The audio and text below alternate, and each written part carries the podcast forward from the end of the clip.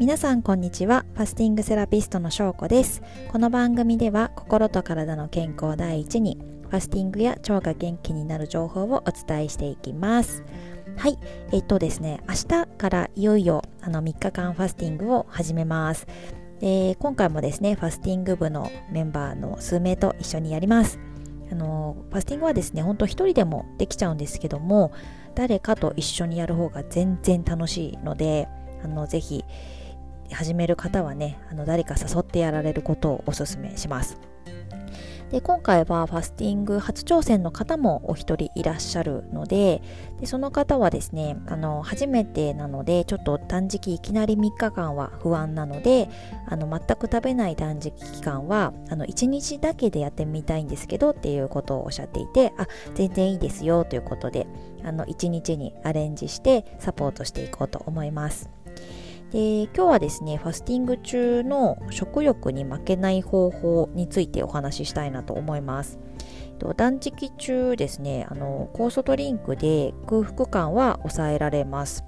それでもあの目の前でですね家族が食べていたりすると食欲って出てきてしまうことはあります。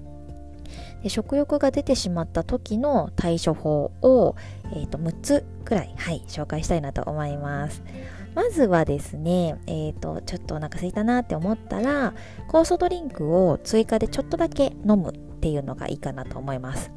で1日の量は目安なので、あの食欲に応じてちょっとだけ多めに飲んでも酵素ドリンクであれば全然 OK です。はい。なので、あのちょっとこう、お腹すいた、なんか食べたいと思ったら酵素ドリンクを足す。はい。っていうのを最初にやってみてください。で次に、えーと、良質な塩を舐めて水を飲むっていうのをねやっていただくといいかなと思いますなんか甘いものが欲しくなったら酵素ドリンクでしょっぱいもの欲しくなったら塩みたいな感じではいこの2つがもう本当になんか食べたくなった時の味方ですね。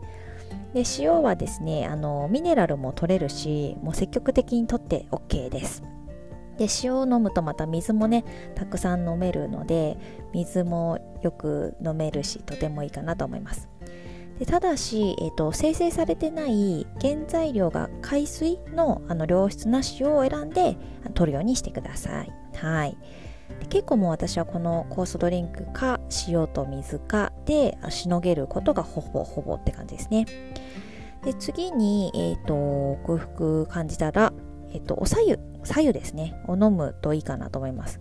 なんかね胃を温めると満腹感が得られるっていうのがありますし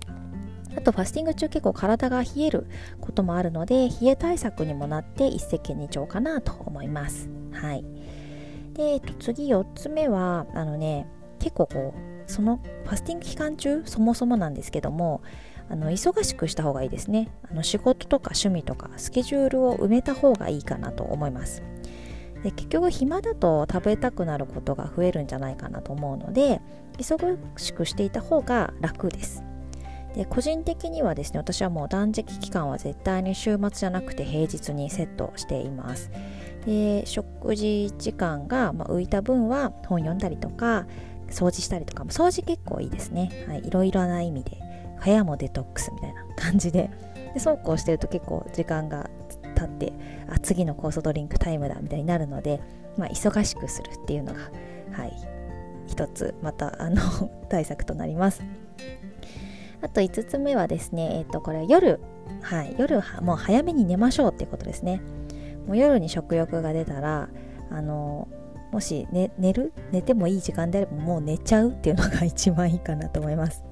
しかもね寝た方がいいんですよ。もう成長ホルモン分泌でよりお肌にもよしということなのでもう寝れるもんなら寝ちゃいましょうっていうね。寝ちゃえばもう何も感じませんからね。はい。寝てください。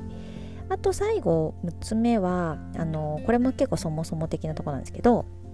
あのファスティングをねした理由を思い出すといいなっていうふうに思います。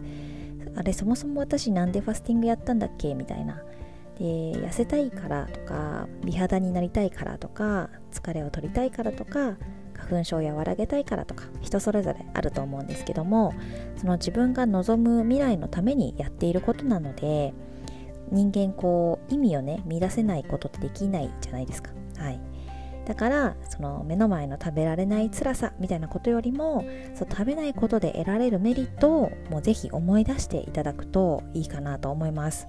うん。そんな感じですね。結構これ全部やればね全然大丈夫ですよ。あのはい。あの 食欲なんぞには負けませんので。そんな感じであのぜひファスティング中にもしもなんか食欲に負けそうになったらどれかもしくは全部試してみてください。はい。ということで今日はファスティングの、えー、ファスティング中の食欲への対処法についてお話をさせていただきました。えっ、と、明日から毎日ですね、ファスティングを始まりましたっていう感じで、えっ、ー、と、